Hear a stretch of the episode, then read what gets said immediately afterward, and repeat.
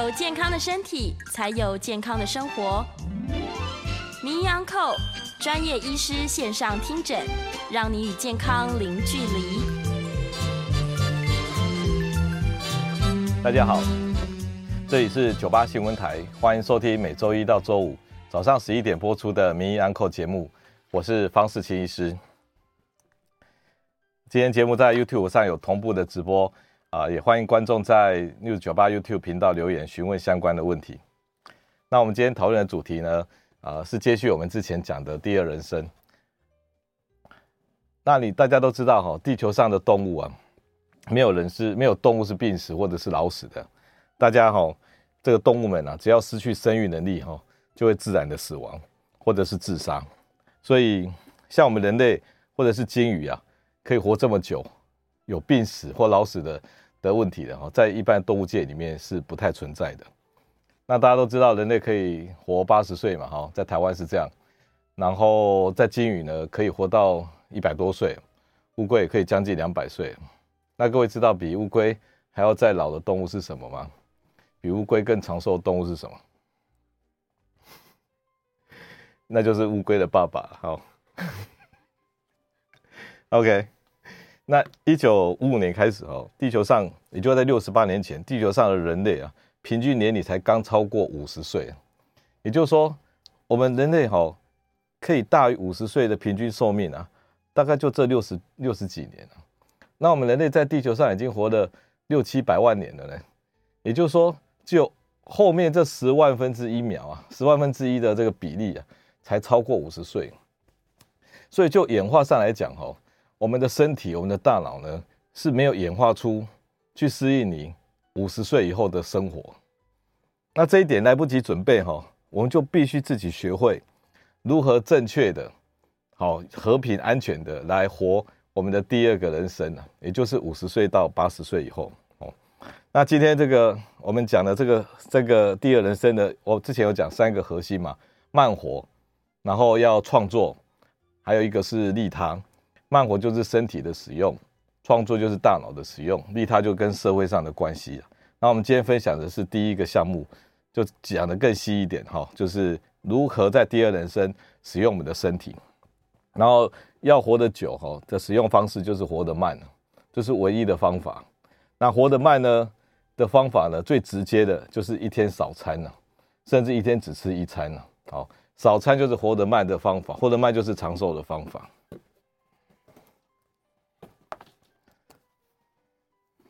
那我先讲一下什么叫第二人生哈。我们一般呢，哈，女性的更年期大概在五十岁左右，那之后就平均年五十岁，她就比较没有生育能力了。好，那男性也有更年期啊，男性大概还要再慢个十年。那男性更年期哦不明显，主要就是性欲的降低了，就是雄性荷尔蒙降低啊，但是还是可以保有一些的那个生殖能力的哈，但他的性欲是降低的。那这种。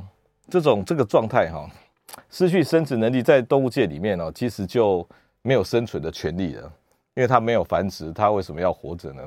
哦，可是人类还有，这是人类跟鲸鱼啊等等独有的现象。那我把这个叫做第二人生，也就失去生育能力之后的五十岁到八十岁，这叫生第二人生。那我们我们人的寿命呢，是跟细胞分裂的代数有关系的。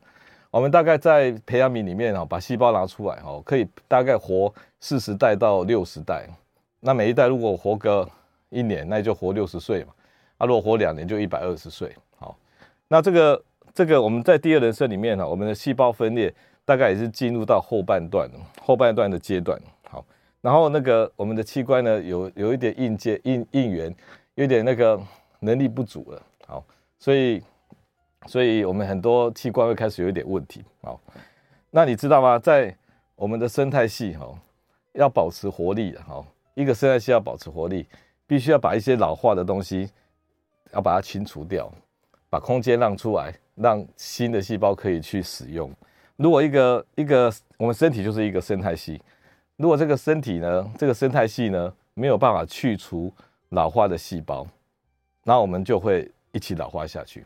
那也就是说，身体或者生态系它是不太容许哈，没有功能的老化细胞站在那个位置上，然后去拖累这个生态系或身体的。所以，如果一个一个一个生态系或一个身体，它容许或者是没有能力清除然后老化的细胞，那这生态系其实就代表啊，已经有点老化了。所以，如此来推论的话，就是说啊，就说我们第二人生如果没有对整个生态系或者是族群啊有贡献的话，哈，基本上这个生态系是还容许它存在的话，代表它是这个老化的。好，好。那我们人类哈，这个这个要自己去摸索，如何在五十岁到八十岁来活我们的第二人生呢？我们的第一人生基本上有点像是被安排好的。好，我们一生活两次嘛，第一个第一人生哈是被安排好的。你看我们那个年轻的时候，我们身体哦是随便你用的，要用就用，哦要睡觉就睡觉，啊吃什么东西也不会胖。哦，那大脑呢是一直学习的，好像是新的一样。你学什么东西就一直装进去，一直装进去，哦，效率也是很高的，哦。然后呢，这个这个到了老了以后啊，那我们那时候的主要的第一人生照顾目标就是自己，把自己照顾好，那照顾自己的家庭，照顾小孩，照顾老婆，哦，爸爸妈妈就自己家庭，这就是很典型的第一人生，基本上大家大同小异的，好。但是到第二人生就不太一样了哦，你的身体不再是哈，你要怎么用就可以怎么用的，它开始功能不太够了。那如果你你你你讲说，为什么我年轻的时候都没有问题，现在有问题？那事实上就是这个样子嘛。好，你已经不能够像像年轻这样子熬夜啦，哦，或者是去那个极极端的运动啊，你都会受伤的。那你脑袋也不能像年轻一样说哦，我一直记一直记，哦，一直学一直学，你的大脑呢海马回也会退化。那它就不给你用了，海马回是会退化的，哦，记忆力是会变不够用的。所有人短期记忆力不好啊，哦，说什么就忘，那他算是大脑开始老化吗？对，开始老化。但是这是代表失智吗？记忆力不好就代表失智吗？其实我们都知道，哈，女生到了那个女性到了五十岁以后就更年期嘛，她就不能生小孩嘛。那不能生小孩，你会说她她怎么样？她已经得病了，要去看医生。哦，为什么六十岁女生不能生小孩？你不会这样想嘛？那为什么你那个到了六十岁，你的短期记忆力变差啊？你就会觉得说，哦，我是得失智症了，我会一路坏下去。哦，事实上海马回也有它的使用期限。那你记短期记忆力不好，不代表说你整个都坏掉，好不好？好，所以第二人生哈，你的大脑使用就要改变，就要变成说，把你大脑已经装进去的东西，好好的整理使用，不要再一直想要搬进来。那你的第二人生的社会关系呢，也不再只局限于你的家庭了。有些人爸爸妈妈已经不在了，那或者是小孩已经独立了，那你一直想要赖着人家，哦，然后每天打电话，然后然后情绪勒索之类的。基本上呢，你要走出家庭，要进入社群啊、群体啊，那有一些朋友啊，有一些服务，有一些贡献啊，哦，这个是你第二人生存在在社会上的价值。啊。好。那上次我们提到一个细胞分裂的问题哈，在一九六零年代了哈，那个有一个叫 Hayflick 这个教授，他发现呢，这个细胞啊，大概只能够培养哦四十到六十次，它不像癌细胞一样，癌细胞可以活个几十年、几百年呢。有一个叫黑拉的那个癌细胞哈，到现在还在用，它就一直繁殖、一直繁殖，好像都不会死掉。但是正常有功能的胚胎细胞大概只能繁殖四十到六十代啊。那到一九八零年代就会发现说，为什么细胞到后来就不能够再分裂了？到底是什么限制它不能分裂了？它好像一个计数器一样。那计数器就是在染色体的两端呢，染色体两端呢有这个叫做端粒体。这个端粒体每次分裂的时候，它就会变短，好像那个染色体上面有一个帽子啊。那帽子呢越来越小，越来越小，越小。每次分裂一次，它就变短一点。啊，变短以后到一个程长一一定的没有帽子的时候，快没有帽子的时候，它就不太能够分裂了。所以这是一个不知道是谁设计的哈，故意卡住我们的细胞，让他们没办法不断的分裂下去。那癌细胞是有逃逃脱这件事情哦，癌细胞是有办法让它不要变短哦。可是癌细胞哈一直分裂的结果，它是没有功能的。那目前科学上是还没有办法找到同时一直分裂，同时又有功能的一个方法。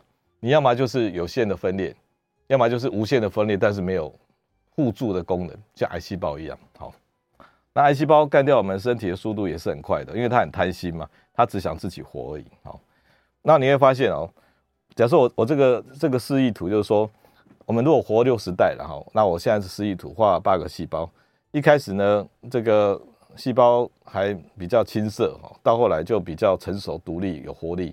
那到老了以后呢，它就开始功能变差，到后面的分裂的细胞功能会变比较差。后面变比较差呢，开始没办法独立生活，叫做失能哦，大概占十三 percent，大概占十三 percent。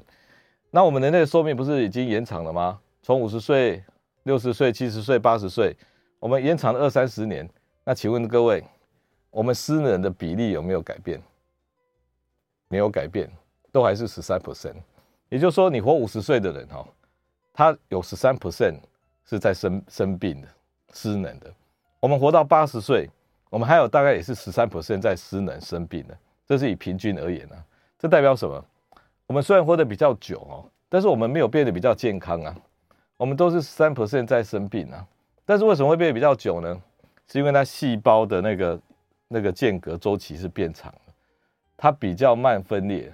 所以有一句有一个观念就是说，如果我们要活得久哦，我们是没有办法说，哦，我要我不要活五十代，我要活一百代。那也就有点癌化了哦，它可以一直活下去的，所以不是这样可以让你代数一直增加的，是要让你哦，你要活得久，必须要细胞分裂的周期，也就间隔要延长，你就不要让它分裂的很多次啊，很快啊，你不要让它分裂的很快。那我方医师今天讲的这个这个所谓的养生之道哦，长寿秘密，其实不是说要让你活得好像每个人的皮肤很好啊，然后肌肉很很很健壮啊。然后，然后精神百倍啊！吼，其实这样子是有代价的。你也可以把自己身体练得好像很厉害、很棒，可是你的代价是什么？你会过度使用你的细胞分裂。比如说，我讲一个果酸焕肤好了，你用维他命 A 把皮肤那个那个擦一个果那个维他命 A 果酸嘛，这皮肤皮肤就会死掉哦，不是变好哦。就死掉之后，它是不是就会长下面的新的皮肤下来？那新的皮肤是不是又嫩又好？你就看起来好像焕肤了嘛？就你不断给它焕肤，不断给它焕肤，你是不是皮肤变得很漂亮？那看起来好像哇，你皮肤一直都很好，但是你是眼吃卯粮啊。他本来可能半年才要换一次皮肤的，结果你三个月就逼他要换皮肤了。那你把未来的皮肤拿来用，因为它不是无限的资源。所以我这一套养生之道哦，不是说不是说让你。好像每天过得很很很很风风华绝代这样子，然后又可以活得很久，其实这是要取舍的。好，所以发现是有一点点想法，就是你如果要活得久啊，哈，活得养养生长寿啊，有一点就是要活得偷偷摸摸的，就是要低调一点，然后身体呢适当的使用这样子，不能够过度的使用，好。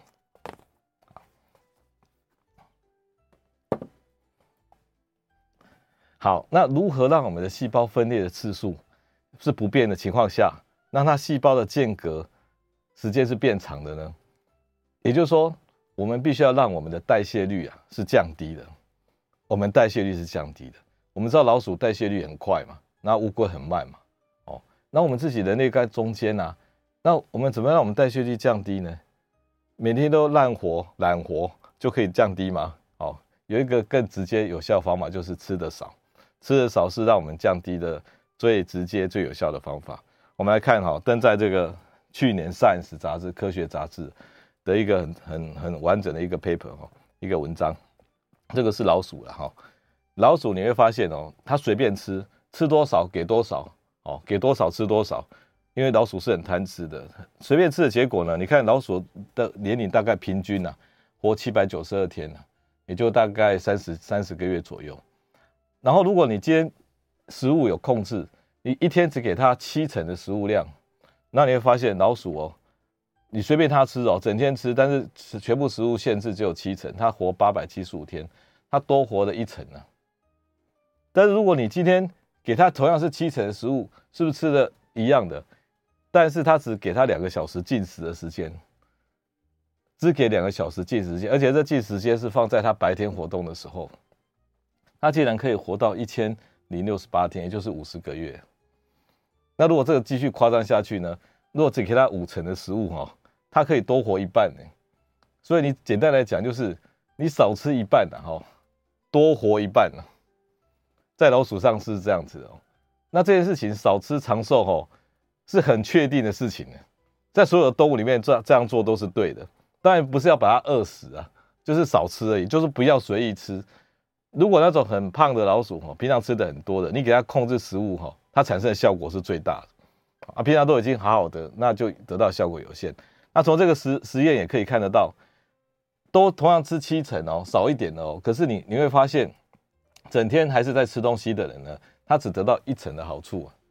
但是如果你只限制一天两两两小时吃七成的食物，那其他时间会饿肚子嘛？这样竟然得到三十五 percent 的长寿的好处，多这么多哦！所以这告诉我们哦，不是只有控制食量，还要控制用餐的时间呐，也就是餐数好了，好不好？那为什么会发生这种事情呢？为什么少餐数就得到这么好的效果？因为各位要知道哈，我们吃东西哈。是会造成我们身体发炎的。吃东西其实是一个很辛苦的事情哦。你吃进去东西，我们身体就要发炎一下。然后吃什么东西就会发炎，像吃肉类、红肉啦，啊，或者是那些 bacon 啊，已经腌制过的啊，烧烤过的，好，所以烤过的食物也是会增加发炎的。然后另外像精致的糖类啊，好，饮料、甜的饮料啊，啊，那些都会增加我们的的这个身体的发炎。那每次一吃就发炎，一吃就发炎，就我们一天吃好几餐，除了三餐以外，再加两个点心跟那个宵夜，总共吃六餐。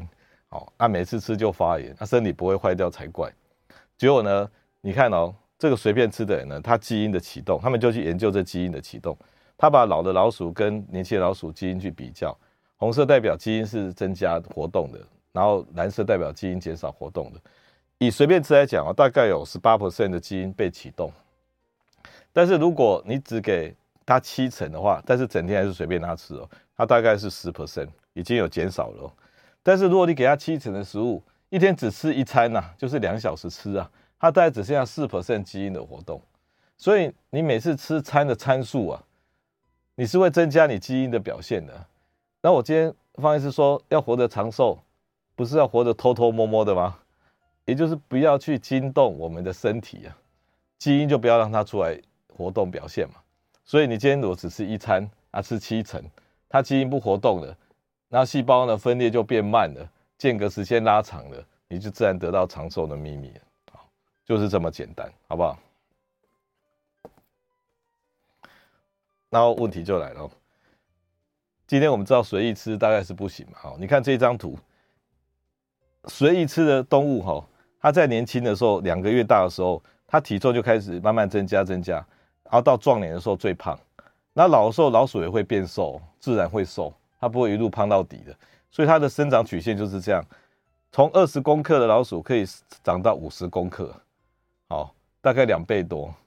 可是如果你看哦，那种只吃七成食物的老鼠，不管是他今天是整天吃的，还是说一天吃两个小时的，他的体重都维持不太变呢。他几乎从他年轻小幼年的时候到老老的时候死的时候，他体重大家都维持二十几克，随便他吃，但是从 total 里只有七成，所以你光是控制食量啊，哈，整天就是吃，你可以随便吃的七成，人家人家说七分饱嘛，哈，不是没有道理，吃七分饱有一个好处就是你体重永远不会变，所以你要维持七分饱，好，好，那七分饱。你体重不变呢，那看起来就不错啊，也很简单啊。那整天吃跟两小时吃还得到一个多余的好处，也就是说这个参数啊，一天吃整天的好几餐，跟一天只吃一餐，那有什么差别？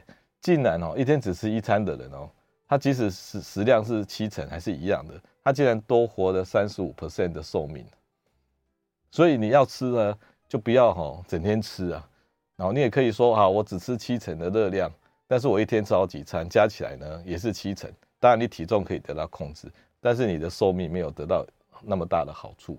所以最好的办法就是啊，一天只吃一餐呢、一天只吃一餐的时候，我跟各位讲，你怎么吃都吃不到你十成的啊，因为你的胃啊消化没有那么厉害啊。所以你一天只吃三餐，随便你吃，吃到饱，可能还是七成而已。好，那你饱了就饱了哈，也不要撑到坏这样子哈。所以吃到饱。啊，一天只吃一餐，就符合那一种，又可以得到体重的控制，又可以得到这个这个这个寿命的延长。好，所以我要跟各位讲哦，我们对于食物哈，我们对于吃东西这件事情哦，我们可以分为什么？你吃的一天的那个总量嘛，热量，又可以分为你吃的种类，食物的种类。其实食物的种类哈，我们大概就可以这样分了哈，淀粉类的跟非淀粉类的，淀粉类跟非淀粉类的。那第三个参数是什么？就是用餐的时间呐，用餐的那个参数好了。所以热量、食物种类跟参数。那我们吃东西有不同的目的啊，比如说有人要减肥的。减肥要控制什么？减肥要告诉你，就是控制整个热量嘛，整个控制热量。你只要控制七成，你大概都胖不起来。控制七成，你大概都胖不起来。所以减肥就控制热量。好，那你说热量怎么控制？你整天在吃，其实要控制七成的热量是不简单的。所以最好不要吃那么多餐呢。好，你最好就是一餐、两餐、三餐，但是两餐就差不多了。哈，控制那个参数。你但是如果要减肥，目的就是总热量。那如果是糖尿病的病人怎么办？糖尿病病人呢，他胰脏已经功能不佳了嘛。好，第二型糖尿病，那你就不要给他胰脏的负担。胰脏负担是什么？胰脏的负担就是淀粉类的食物。它对于肉类啊、脂肪类它是不反应的。所以你先吃淀粉类的食物，胰脏就要出来做事。所以你不要给他负担，就是少吃淀粉类的食物。那参数也很重要哦，因为你每次吃两餐、三餐、五餐、六餐，你的胰脏呢做太多的这个工作，因为你很难说这一餐完全没有淀粉类，所以你还是少参数，然后那个少淀粉类。好，但如果你是养生呐，好，养生哈就是总热量跟参数，总热量跟参数，所以综合起来哈，你看我我我觉得是这样哈，我们不要把那个吃东西搞得太复杂。每天到底要吃几几餐，然后什么什么食物，然后控制热量，那太复杂了。对我来讲哦，最简单的办法，以我个人啊，我最近已经做了三个月了，就是一天吃一餐呐。但是我不是鼓励大家一定要这样子，我吃了三个月一天一餐哦，我觉得效果很好。当然肚子会不见嘛，好，那下午呢会比较虚，但是精神又会变好。好所以一天一餐哈，同时可以达到热量减少，然后参数减少，然后淀粉类随便你吃，不用控制食物的种类。所以一天一餐呐，说不定是一个很完美的解决方案啊。但是如何吃一天一餐呢？这个待会啊，我再跟各位分享如何吃一天一餐。好，好，欢迎回到九八新闻台名医安扣节目，我是神经内科方世清医师。呃，OK。好，那我们继续刚刚的那个题目哈。刚刚提到食物的选择啊，很复杂，所以我们干脆不要选择了，什么都吃，好，什么都吃。但是一天呢，要减少热量跟参数。那减少热量也很难算，那干脆就是减少参数是最方便的。你像我每天呢，哇，今天中午要吃什么，早上要吃什么，那我又不要避开淀粉，然后总热量控制，对我这个脑袋不好的人，我根本算不清楚。所以呢，我也不算了。我也不管食物种类了，我也不管那个那个总热量的，我一天呢就撑撑撑撑到晚上，那撑到晚上哦，撑到晚上这一餐也就随便你吃了。哦，甚至因为你饿啊，你还会计划一下，你就有食欲啊，好，那吃到饱，吃到饱就好，但是也不要吃到撑呐，因为撑不好睡。那中间呢，你一定会饿嘛，那早上其实醒来哦，不太需要吃东西的。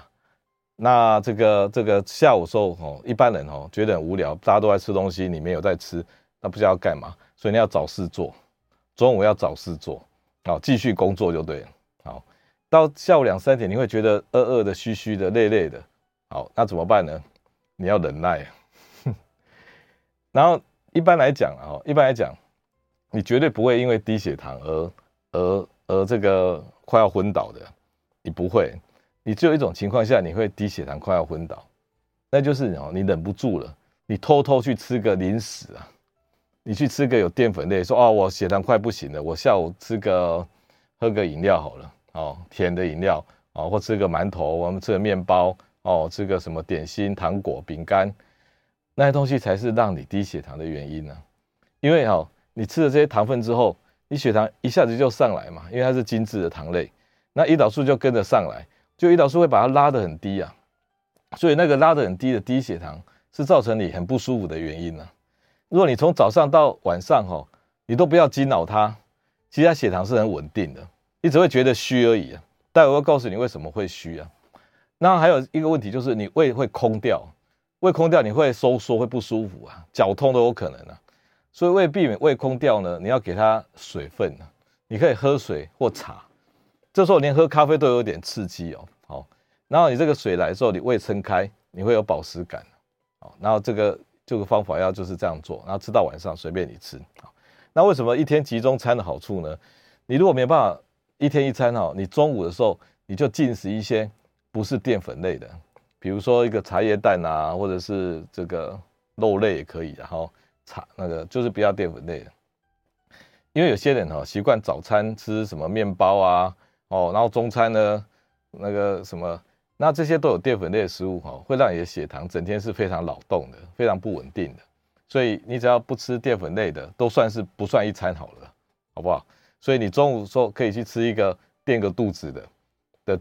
非淀粉类的食物，那你就不太饿了啊。如果你喝水你撑不住的话，哦，那这样子算是集中餐。那有几个好处了哈。第一个，综合原始人类的设计，减少胰肝肠胃的使用，减少血糖不稳、双向代谢，还有这个这个符合身体的荷尔蒙。我们一个一个来看哈。比如说，这张是我画的哈，小画家 3D 画的，每次方医师都画这些奇怪的画哈。还、啊、可以失忆就可以了。你看我们古时候的人围在山洞里面吃东西哈，啊，我们我们有早餐可以吃，有中餐可以吃吗？一般来讲哦，那时候没有冰箱，你也只能够去打猎，然后早上就出去了，那可能下午晚上回来，然后准备一下食物就吃了哦。然后人准备好说，哎、那早餐也吃一下，中餐也吃一下，谁给你服务啊？连冰箱都没有，所以怎么办？就是晚上好好吃，那引火，然后大家聚在一起。所以，我们身体的设计其实是一天一餐的。那古时候大概也吃两餐而已啊。以前的那个历史记载，古时候的也没在吃什么早餐的。后来我们现在变得食物太丰富了，然后食物的厂商卖不出去，所以就开始管控，一定要吃三餐，好，尽量美食这样。那跟跟各位报告，我们身体其实是受不了这么丰富的食物的，好不好？我们身体都一直努力努力的在抵抗这么多食物的负担。所以我说，一天吃一餐是可以符合我们身体的本来的设计的，尤其是我们要活到八十岁，我们的胰脏哦根本没有办法那么厉害，可以那个可以用到那个活到八十岁呢。我们胰脏哦，因为我们古时候哦要吃到甜糖类是不容易的，因为糖是很精致的食物啊，你要把它榨出糖来吃是很难的。但是我们现在变得很容易，结果每次吃到糖的呢，胰岛素就会出来分泌，这之前我讲过了。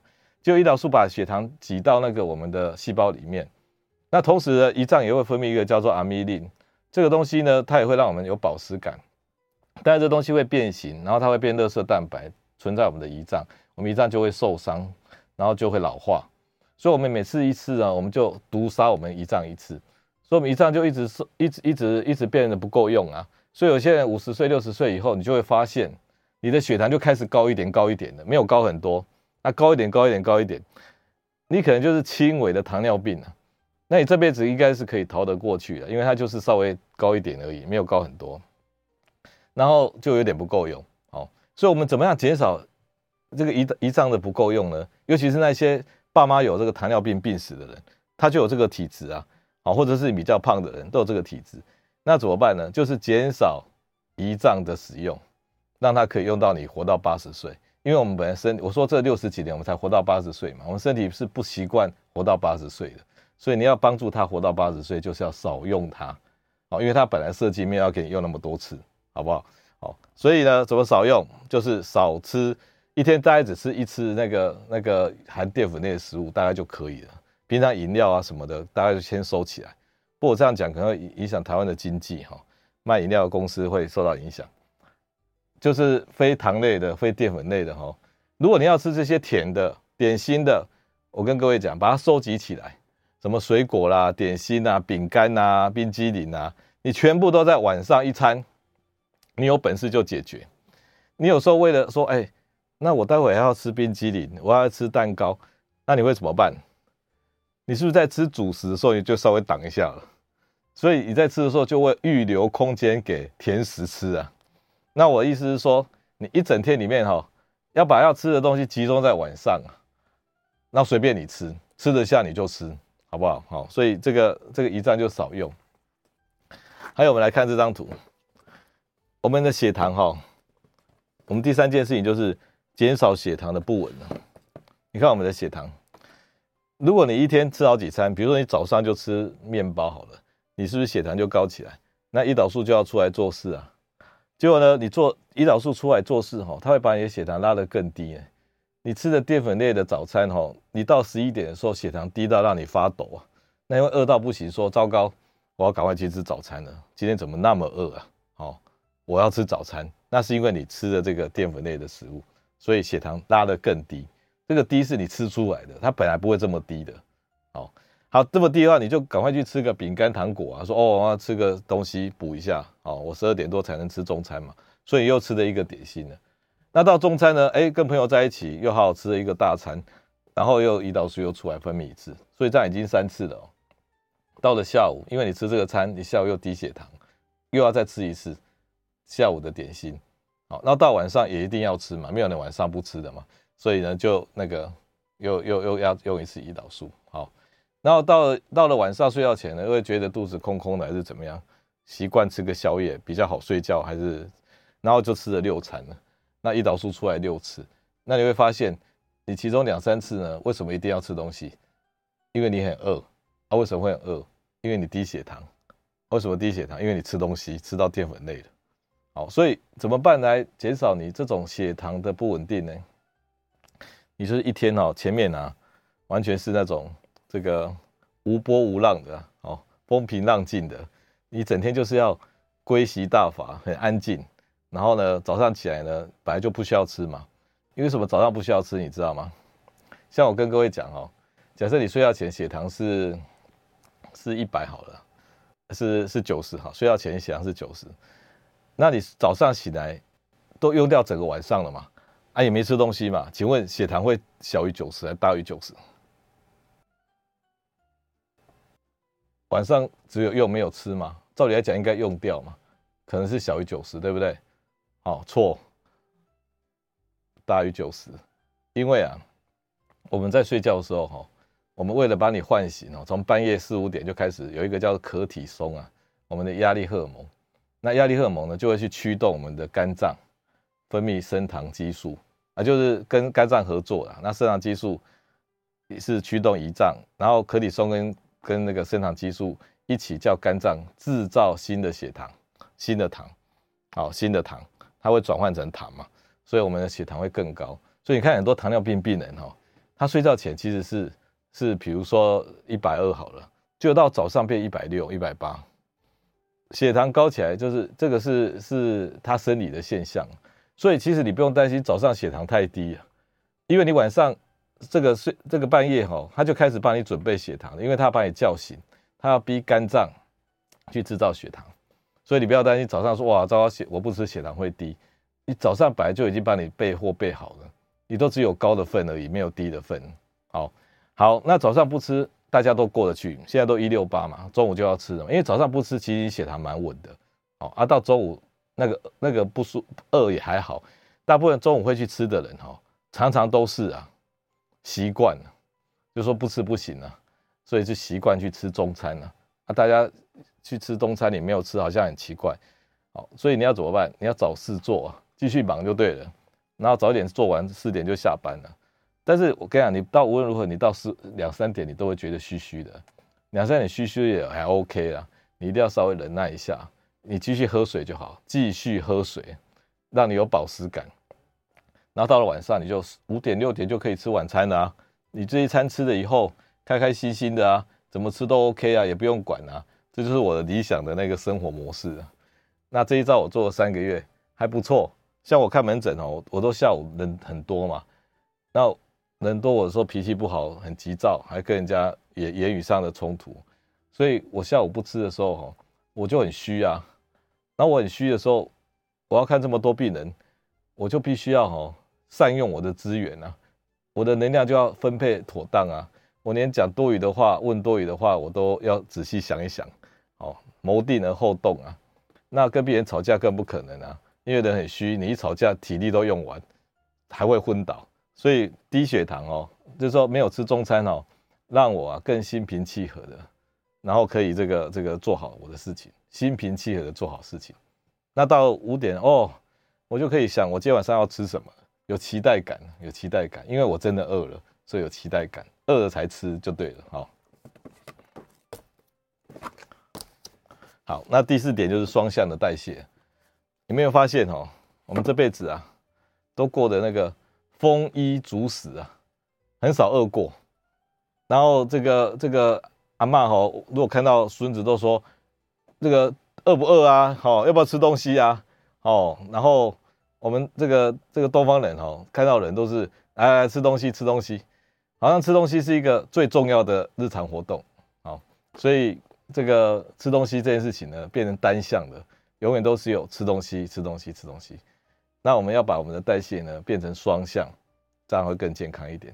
我们广告后再跟各位分享。欢迎回到九八新闻台名医安扣节目，我是永和更新神经内科方世清医师。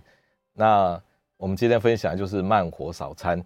那我们进展到就是说，为什么我们一天吃一餐然后或者一餐半然后，那我说有一个双向的代谢嘛，我们一辈子都丰衣足食啊，就好像有人赚钱哦，从来没有就没从来没有领领钱的，最后存钱呢。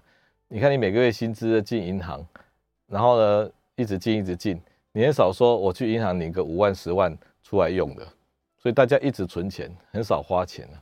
那我们身体也是一样啊，我们每次吃吃进去的的糖类哈，被我们胰岛素强逼到我们的那个。细胞里面，其实我们细胞已经说不要了，因为说啊，我已经很胖了，我不要，不要。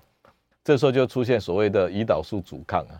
哦，一般的胰岛素叫你叫你吃东西，结果你还拒绝，因为他自己说我已经很多了。结果这时候怎么办？你就要分分泌加倍的胰岛素，逼他就范啊。所以你会发现胰岛素阻抗的人哦，有些像胖一点的人、肥胖的人，他的胰岛素分泌是增加的。因为他要把糖哦再塞到细胞里面已经很困难了，所以他要分倍分泌两倍的胰岛素，所以他胰脏是不是更累？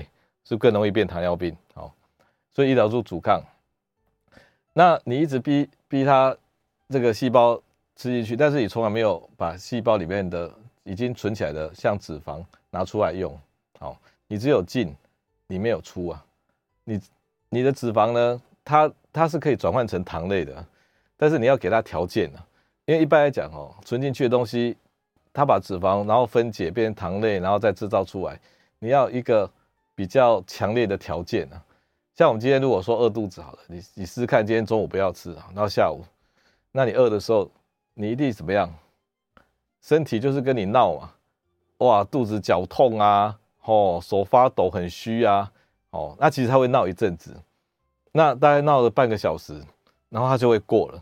因为他会发现这个主人意志坚定哈，他没有说要吃啊，然后他就好好的、认真的、努力的去把脂肪分解，然后变成那个糖类。所以有些人说想想要瘦了，我说啊，我现在比较胖，想要瘦。你想要瘦，你没有把你体内的存货分解掉、拿掉，你怎么瘦？然后把体内的存货分解掉，你一定要经历到有饿的阶段呐。我不是叫你饿一天两天三天呢，我是叫你饿一两个小时、三两三个小时撑过去呢，你绝对不会完蛋的。你身体都会先用简单的方法先逼你就范，然后他发现逼不了以后，他就会死心的去分解你的脂肪，然后脂肪就拿出来用。如果各位有之前我们方医师讲说那个快走嘛哈，比如说我去快走好了，走四个小时，你走到两三个小时的时候哈，你会突然觉得哎有点虚哎。那这时候你可能体内本来的血糖用掉了，可是呢，你继续走，还可以走，继续走，走慢一点就好了。你会发现后面的能量又涌出来了，因为他发现你没有就范呢，他制造血糖。好，所以我们要有双向的代谢。我们一天里面有饿的阶段，你没有饿，你怎么可能减到肥？你没有饿，你怎么有练习到？我们身体有进的练习，没有出的练习啊。所以平常有吃有饿，有吃有饿，这才是一个正常的双向的道路啊。你说哦，我不能饿，饿会伤身体，饿不会伤身体啊，因为你总的能量是够的啊。你是不是练习拿出你自己的存货啊？哦，那最后来讲这一章，这个这个比较有学问一点哈。我刚刚提到哦，我们半夜啊就开始制造可体松，可体松是一个压力荷尔蒙，是把我们叫醒的一个荷尔蒙。那这个荷尔蒙呢，它会跟胰脏的升糖激素一起合作，逼我们肝脏去制造血糖。所以，我们早上的糖不但不会低，还会高一点的。所以，我们糖是够用的，它已经准备好了。因为我们原始人就没有在吃什么早餐的了。好，好，那你早上是够用的，你整天开始有活动了，一直到下午，这可体松到中午以后就开始降低，不够用了哦。所以到下午有一个叫做肾上腺素，可体松也是肾上腺分泌的，但是它在皮层，肾上腺素也是肾上腺分泌，它在髓质中间的地方，它接棒。它让你有精神，所以早上的精神跟下午的精神中间有一段时间是空白期啊。那这大概是下午一两点、两三点嘛，那个时候前不着村后不着店的，特别虚啊。那有的一路虚到底，又下午很累啊，一直想睡觉，因为他肾上腺素迟迟不出来救援啊。好，啊早上的又用完了，下午又没有出来救援，所以中午特别虚，到下午都还在虚。那照理来讲，只有两三个小时是空窗期，所以你如果你没有吃早餐哈，啊中餐也没有吃，你大概在这个两三点是最虚的，最虚的。但是你你不用担心了，你稍微等一下，肾上腺素快来救援了，他就来帮忙的。所以你会发现哦，你四五点你没有吃中餐，你四五点呢，哎，你体力活力又来了，讲话又有力气了，因为他来救援了。所以你真正辛苦的就是中间那一段时间，大概一两个小时，那喝水就好了，啊，或者去吃个茶叶蛋。搞定了啊！好，到了晚上，有一个东西叫做食欲素。食欲素哈，以后会变得很有名哦。你听方医师这样讲，因为食欲素是这几年哦发现了一个很厉害的东西。他是一个日本的教授哈，Sakura 发现说，一开始跟吃东西有关的叫食欲素，后来发现呢，它跟我们的神那个大脑的神经的清醒有关呢。所以，我们白天呢会清醒哦，跟食欲素有关。食欲素管我们的清醒啊。神经的激激激发的状态，那什么时候会激发？也就是很有情感的时候，去跟人家交流的时候，每天在传赖的时候，跟人家吵架的时候，很兴奋的时候，那这时候食欲素就会出来作用，食欲素的细胞就会作用，那你非常的清醒。那肚子饿会不会清醒？肚子饿也很危险啊，肚子饿会让你觉得有生存的危机感呢，所以这时候你食欲素会出来帮忙，所以这时候会你撑住人异常的清醒哦。我跟你讲，你有时候饿肚子的时候，你异常的清醒。好，有节食过人都知道，前半段会有清醒的阶段，因为身体把它当做危机，你的大脑都活过来了。好，那食欲素呢，基本上这个特质就是你你饿肚子的时候呢，就很清醒，是食欲素的功能。你吃饱了，食欲素就会变得比较安定，就会想睡觉。所以饿肚子清醒，然后吃饱了想睡觉。是谁哪一个神经传导物质，哪一个荷尔蒙在做事？就是食欲素。那我们晚餐哦，你没有发现？你晚餐这时候吃下去，吃这两个小时，你六点吃到八点好了。你常常在看电视啊，比如在看保洁的那个新闻频道，你就开始打瞌睡了。然后眯一下，又又又又醒来，然后看一看，又打瞌睡，简直就就是就是就是躺在沙发上就睡着的那一种了。吃完晚餐以后，那为什么会这样？因为你吃完晚餐，你的精致的糖类啊，让食欲素整个都休息了。他觉得哎，有东西来了，那这时候他要活很清醒干嘛？他要好好的休息来消化这些宝贵的食物啊，所以你就变得很不清醒，很想睡觉了。那你要搭了这个顺风车，然后就去睡觉了。这时候怎么搭？你就去洗个澡，泡个澡，泡个澡，你身体会凉嘛？因为泡澡完之后，你身体是可以凉的。这个凉也是一个很强烈的睡觉讯息，所以先吃晚餐，然后泡个澡，然后就躺到床上去啦。那你会东想西想，对不对？哦，你就放一点简单的音乐，简单的音乐哦，或放放一丝的那个 YouTube 频道也可以，因为听说常有人听我频道睡着，哦，因为讲话声音太太平淡，没有激动这样子。嘿，那你放一个你平常会打瞌睡的的频道听，然后戴上眼罩。戴上眼罩很重要哦，可以让你多睡一两个小时哦。那这样子一个一个仪式性的操作，晚餐泡热水澡，然后听一点简单音乐，因为简单音乐可以吸引你的注意力啊，不要让你的脑袋去想一些别的。万一你偷想了怎么办？用图像式的思考，然后再戴上眼罩。你这一封这一封的那个操作，如果你不做就可惜了。那本来身体的处处理就是这个样子，但是你不要吃太多精致的糖类哦。